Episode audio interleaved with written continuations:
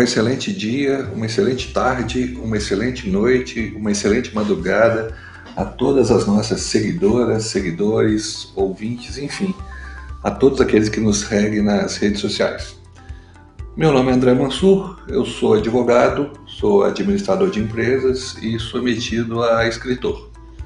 Esse vai ser o nosso primeiro podcast, eu já estou ensaiando algumas vezes, então eu peço perdão a vocês pela precariedade ele vai melhorar bastante nos próximos. Eu estou fazendo essa produção na minha casa, então de vez em quando vocês vão ouvir, por exemplo, meu filho me chamando, minha esposa me chamando, um barulho de WhatsApp, um cachorro latindo. Mas aos pouquinhos a gente vai melhorando a qualidade, mas o mais importante é conversar com vocês, tá bom? Bom, o meu primeiro, o meu primeiro tema que eu vou abordar com vocês, obviamente, tem a ver com a, com a pandemia mundial e com o nosso processo de quarentena que a gente já está vivendo. Eu, né, André Mansur, já tenho aproximadamente três meses e cinco dias, na verdade, aproximadamente não. Hoje está fazendo, estão fazendo, está fazendo, sei lá, agora esqueci como é que fala isso. Mas exatamente três meses e cinco dias, tá? Esse barulho aí foi o meu cartão de crédito que acabou de, de, de ser gasto. Então é um motivo que me deixa triste, mas tudo bem. Bom, esse primeiro podcast nosso eu vou falar sobre a necessidade das pessoas ficarem em casa. Eu venho monitorando, nós temos muitos clientes que são pessoas da área hospitalar, são enfermeiros, enfermeiras, médicos, é, são fisioterapeutas, enfim. É, nós temos muita gente que está é, inserido no sistema. Desde quando começou a pandemia, eu tenho, eu tenho me orientado, eu faço contato com essas pessoas, as pessoas fazem contato comigo. E eu recebi uma mensagem recentemente de uma enfermeira. Essa enfermeira é uma pessoa que eu respeito muito, além de, de ser uma pessoa que eu, que eu admiro, admiro como profissional, uma pessoa que eu tenho um carinho muito grande. E ela me mandou uma mensagem anteontem, né? Foi quarta-feira. Ela me mandou uma mensagem e essa mensagem dela me deixou realmente preocupado. Eu venho conversando com ela já há muito tempo e eu pergunto, ela, eu tô, eu tô me dirigindo nesse momento agora uh, especificamente a Belo Horizonte e Minas, porque eu, cada estado, cada cidade tem a sua peculiaridade, tá? Mas uh, ela me mandou essa mensagem e essa mensagem me deixou preocupado porque ela sempre me tranquilizou. Ela sempre me tranquilizou de uma maneira muito forte.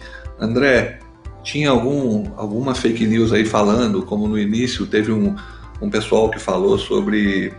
É, ah, tá um monte de caixão de gente saindo de uma funerária aqui em Belo Horizonte. Era, um, era uma fake news. Na verdade, não era uma fake news, não tinha absolutamente nada a ver com Covid.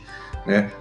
É, pessoas falecem todos os dias, então meu cartão de crédito de novo pessoas falecem em, é, em, virtude de uma série, né, em decorrência de uma série de situações, e não, não todas pelo Covid, mas ela está ligada à UTI de dois hospitais.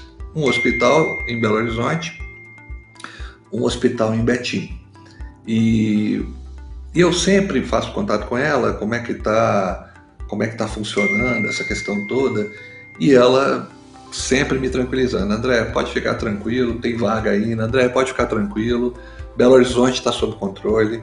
André, pode ficar tranquilo, tá? E essa mensagem dela me deixou realmente preocupado. Ela mandou simplesmente o seguinte: André, fica em casa agora, agora a coisa apertou. Quando uma pessoa que tem credibilidade, quando uma pessoa séria vira para você e fala agora a coisa apertou, eu realmente eu me assustei tá? Eu estou mantido em casa, eu tô, minha família está tá em casa, nosso escritório está funcionando com, a, a, com o funcionamento pessoal mínimo.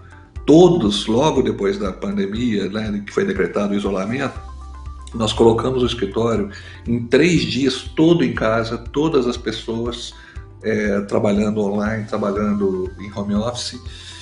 E, e o fato é que eu, eu realmente estou com medo. Então eu, eu, não, eu não gosto nunca de passar essa, essa imagem é, de, de terror, né? esse, esse é, clima de, de, de morte, essa coisa toda. Mas agora eu não estou assistindo é, uma emissora de TV que os, os âncoras, os apresentadores parecem é, coveiros no sentido de estar tá sempre falando da morte, estar tá sempre lidando com a morte. Esse barulho no fundo é meu WhatsApp chegando, tá? Depois eu vou falar com vocês uma outra coisa, que é um problema adjacente à pandemia, a pandemia do coronavírus, que é a pandemia de dívidas, né? Eu tenho trabalhado uma média de 14 a 18 horas por dia.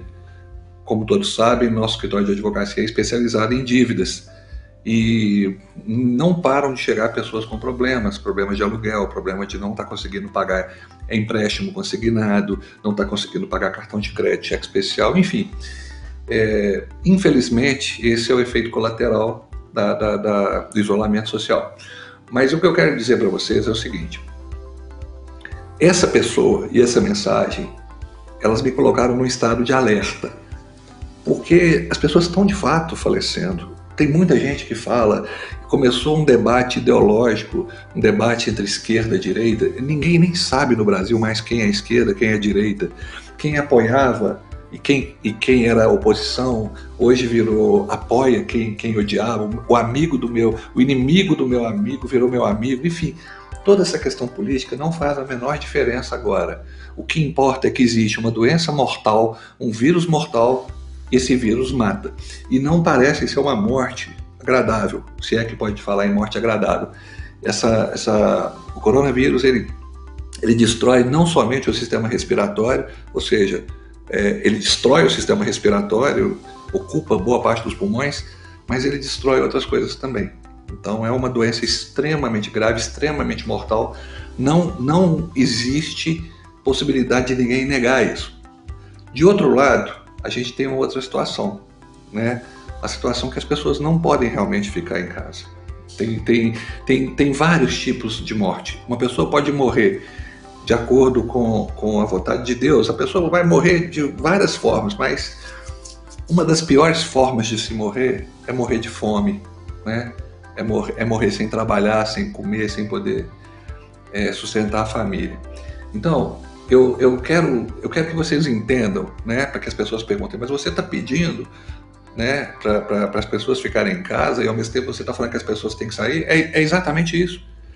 Eu antes, eu me comunico muito com vocês, eu falei no início que eu sou metido a ser escritor, mas eu me comunico muito com vocês através das crônicas que eu faço. E eu escrevi uma crônica chamada Negacionistas. Negacionista é uma palavra que significa pessoas que negam o óbvio. Por exemplo, pessoas que negam que existiu o nazismo, é, pessoas que negam que existiram as câmaras de concentração nazistas, que pessoas que negam que 6 milhões de judeus não foram torturados nas câmaras de gás. Quer dizer, não tem como negar isso. E tem pessoas que negam que não existe o Covid. Então, é, negam que existe o Covid. Não, não é possível a pessoa negar. Só se fosse uma superprodução teatral mundial.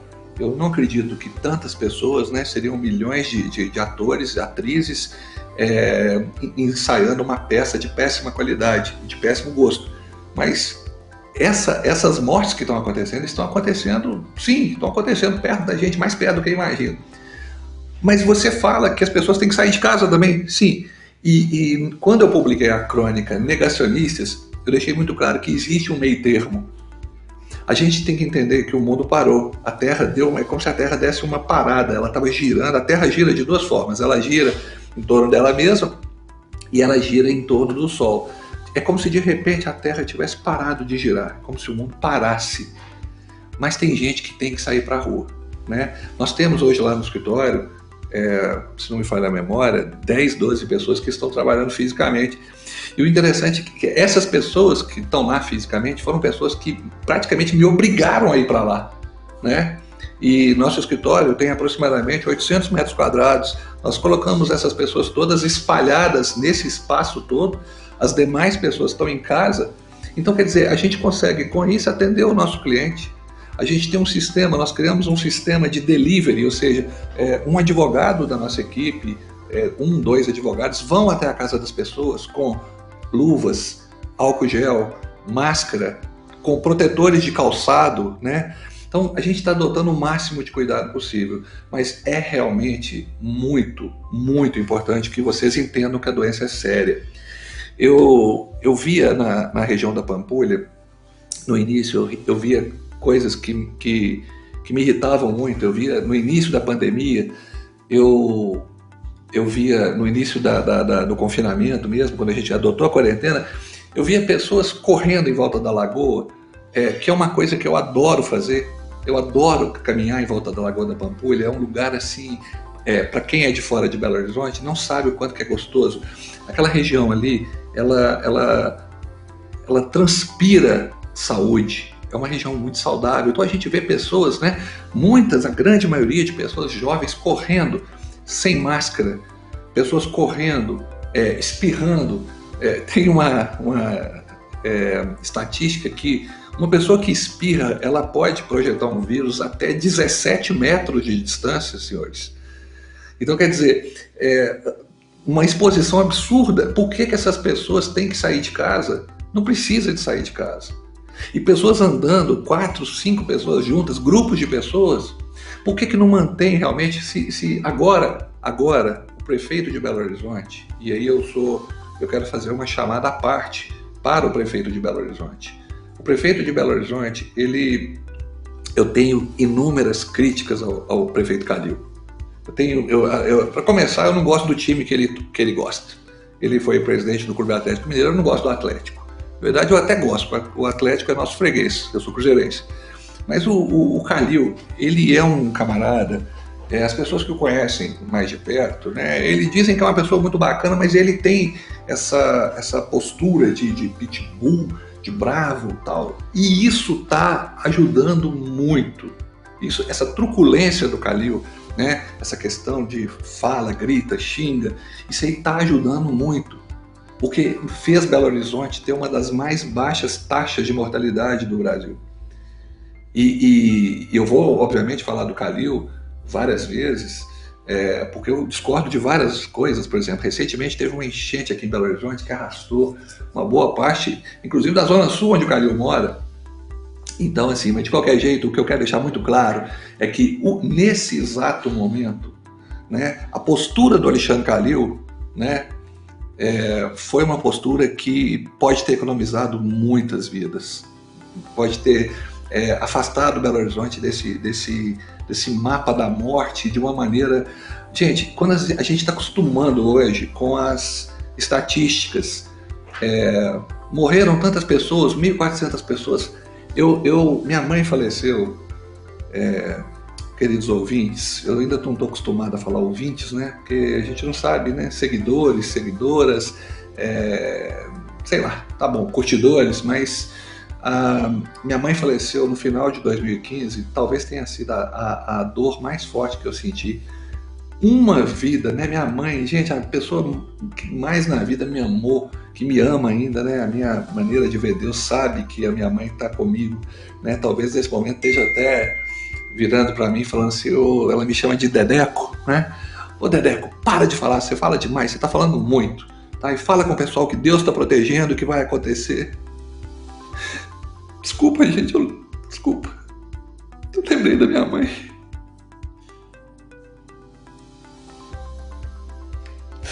Desculpa. Cada vida vale a pena. Se faleceram 1.253 pessoas, aí de repente vem uma estatística e confirma, não, não faleceram 1.253, faleceram 1.252, que bom. Uma família a menos sofreu né? Quem já perdeu uma pessoa que ama? Né? Eu perdi meu pai, eu tinha um ano de idade. Eu não senti a dor. Eu não senti a dor de, de, de perder meu pai, eu senti a ausência dele, vendo a minha mãe, minhas duas irmãs, minha madrinha me criarem com dificuldade. Mas eu peço perdão, né? Eu sei lá, eu não, não, vou fazer aqueles vídeos, áudio, né, no caso, engomado, né? Todo mundo acha que advogado tem que aparecer de terno, olhando para a câmera, falando assim: eu não estou aqui para, eu poderia estar aqui para. Não, eu estou falando com vocês que nós temos só no Facebook 2 milhões e 400 mil pessoas, Instagram 81 mil pessoas, enfim. Eu, eu, peço desculpa, mas eu não vou pedir desculpa não. A gente não tem vergonha de rir, então a gente não tem vergonha de chorar não. E o sentimento de quem perde uma pessoa tão importante quanto a minha mãe, que foi a pessoa que mais me amou, a pessoa que mais me ama, é, é uma dor muito grande. Mas voltando à questão, quem puder ficar em casa, fique em casa. O comércio vai abrir aos poucos. Tem uma pressão absurda para o comércio abrir. Tem uma pressão absurda. E essa pressão, ela vem de quem? Ela vem de pessoas que precisam de trabalhar. E são essas pessoas para quem eu trabalho há 20 anos. Eu tenho clientes meus que eu ligo para eles, eles vão lá, é, estão, estão com a porta abaixada das lojas deles, no centro da cidade. Aí eu pergunto assim: olha, eu estou precisando de um, de um barbeador elétrico, o meu estragou. Você, ô, ô doutor, você pode mandar alguém aqui? Aí vai lá, de repente, o rapaz que trabalha com a gente, ele vai lá, passa por debaixo da porta, assim, a porta tal, e, e vai lá e compra. Quer dizer, Olha, olha, olha que bacana, né? Olha que bacana como que o mundo acaba de uma certa maneira girando. Eu estou vendo é, é, centenas de pessoas, centenas de pessoas ajudando, os movimentos assistencialistas, a filantropia, né, o voluntariado. Isso é muito legal. Gente, é o seguinte: é meu primeiro áudio, eu estou falando mais do que deveria falar. Tem muita gente falando, todo dia vocês vão ler o jornal o jornal é uma coisa muito confusa, né? Eu definitivamente, me perdoem, eu parei de assistir a Rede Globo. Eu parei, eu parei de assistir a Rede Globo, a Rede Globo ficou extremamente cansativa e previsível. Eu olhava pro, pro, pro, apresentador, o Bonner, eu não vou mentir para vocês, eu não tenho esse negócio de, ah, eu não assisto a Globo, ah, eu não assisto isso, não assisto aquilo. Não. Eu gosto de assistir a Globo, a Globo News, por exemplo, é uma TV fechada, né, um canal pago, e eu sempre assisti a Globo News porque tem pessoas inteligentíssimas na equipe da Globo News. Né? Camarote, Andréa Sadi, é, Heraldo, é, Natuza, Guga, um que fica lá no, no, em Nova York, um camarada inteligentíssimo. Tem, tem uma equipe de jornalistas maravilhosa na Globo News, entendeu? Mas eu, eu comecei a assistir a, a, a Globo é, chegava todo dia por volta de 8 e meia, eu ia lá ver as manchetes, né? E aquilo ali começou a me deprimir. Eu, eu, eu, eu falei, eu vou parar. E, e eu, cada vez que eu tentava, a coisa complicava. Eu não consigo mais olhar assim, sabe? Eu falo, nossa, é, é vídeo de caixão tal. E, e o fato é que essas coisas estão acontecendo, sim, né? Mas é, a Globo, ela cometeu um erro brutal de focar só nisso, né? É, quando você está vivendo o fim do mundo, é, você não pode mostrar só o fim do mundo, você tem que, você tem que mostrar para as pessoas o que eu acredito sinceramente, que o mundo não vai acabar, entendeu? Pessoas estão sofrendo, famílias estão sofrendo, muita gente pobre está sofrendo, muita gente rica está sofrendo, né? Tem gente com dinheiro sofrendo, porque o que, que, adianta você ter dinheiro se você não, não pode gastar?